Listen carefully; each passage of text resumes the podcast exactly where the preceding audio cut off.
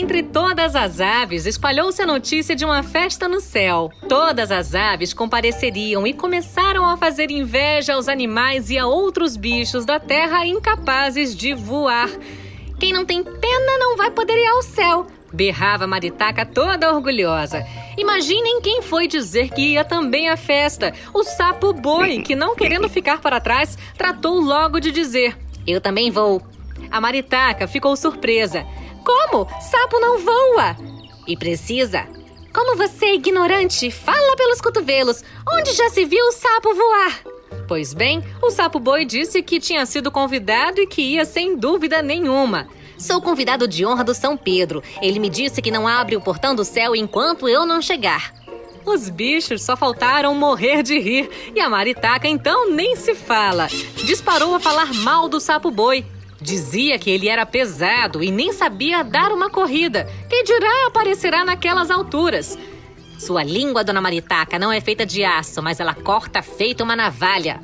Para não ter que brigar com a Maritaca, o sapo boi saiu de perto, resmungando para si mesmo. Essa Maritaca é como um pernilongo, só cala o bico com um tapa. O sapo boi tinha seu plano. Estão rindo de mim, mas não perdem por esperar. Duas palavras abrem qualquer porta. Puxe e empurre. Vou nesta festa nem que tenha que pregar penas por todo o corpo. Tenho uma ideia. Vou procurar o urubu. Posso descolar uma carona. A esperteza é fazer isto com o arte. Não há urubu que não cobiça uma boa carniça. Basta me oferecer para ele as carniças do brejo, que ele me leva. São as pequenas coisas que fazem as grandes diferenças. Assim foi pensando o sapo boi.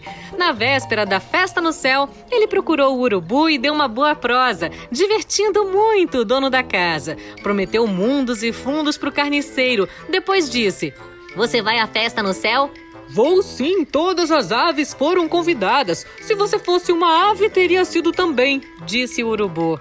O sapo boi, que era muito vaidoso e orgulhoso até os cabelos, só para não dar o braço a torcer, completou: Bom, amigo urubu, quem é coxo parte cedo e eu vou indo porque o caminho é comprido. Tenho que me apressar, ainda vou me arrumar para ir à festa no céu.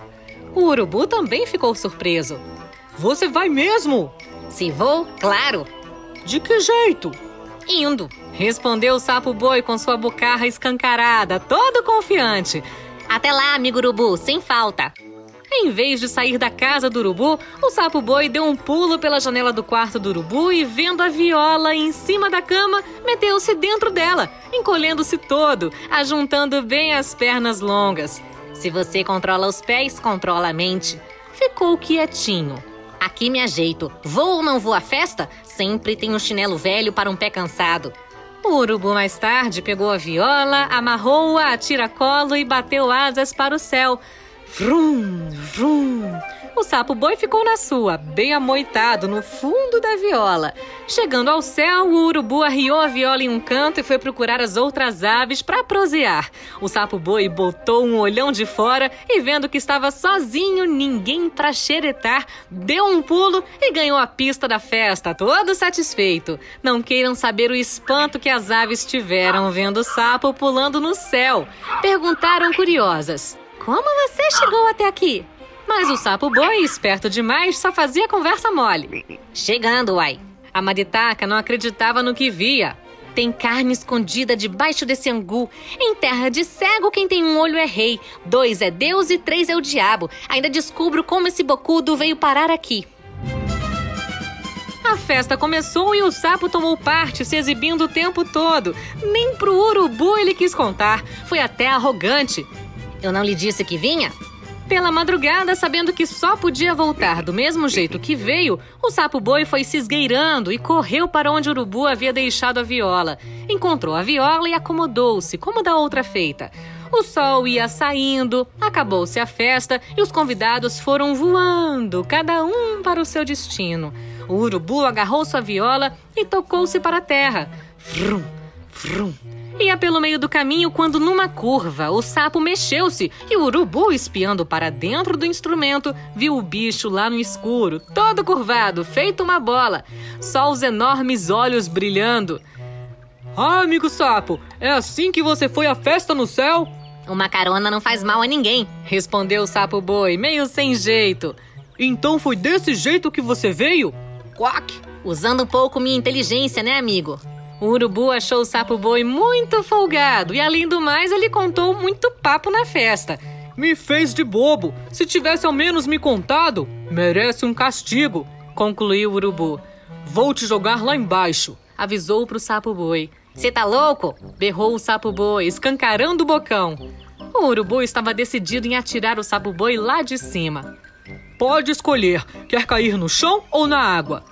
O sapo boi desconfiou da proposta. Conhecendo o urubu, ele vai me pirraçar. Boca de mel, coração de fel. Vai me jogar onde eu não escolher. Para quem está se afogando, o jacaré é tronco. Cachorro mordido de cobra tem medo até de linguiça. Então o sapo boi, querendo ser mais esperto que o urubu, foi logo dizendo: Me joga no chão mesmo. O urubu ficou surpreso com o pedido. Este sapo deve ter pirado. Tem certeza que isso mesmo que você quer? Claro, amigo urubu. Completou o sapo boi, resmungando para si mesmo. O destino não é uma questão de sorte, é uma questão de escolha. E naquelas alturas, o urubu emborcou a viola. O sapo despencou-se para baixo e veio zunindo e rezava. Coque, se eu dessa escapar, nunca mais boto as patas nas alturas, nem converso demais. É melhor calar-se e deixar que as pessoas pensem que você é tolo do que falar e acabar com a dúvida. E vendo as serras lá embaixo, berrou desesperado. Quack! Arreda pedras! E as pedras não arredaram. O sapo boi então pôde concluir antes de esborrachar nelas. A esperança é um urubu pintado de verde. Bateu em cima das pedras como um tomate maduro, esparramando-se todo. Ficou em pedaços. Conta-se lá para as bandas do brejo que Nossa Senhora, com pena do infeliz sapo, juntou todos os pedaços do seu corpo esparramado nas pedras e o sapo viveu de novo. Aprendeu uma sábia lição. Nosso verdadeiro inimigo está em nós mesmos. Não são os grandes planos que dão certo, são os pequenos detalhes. Não cuidei dos detalhes.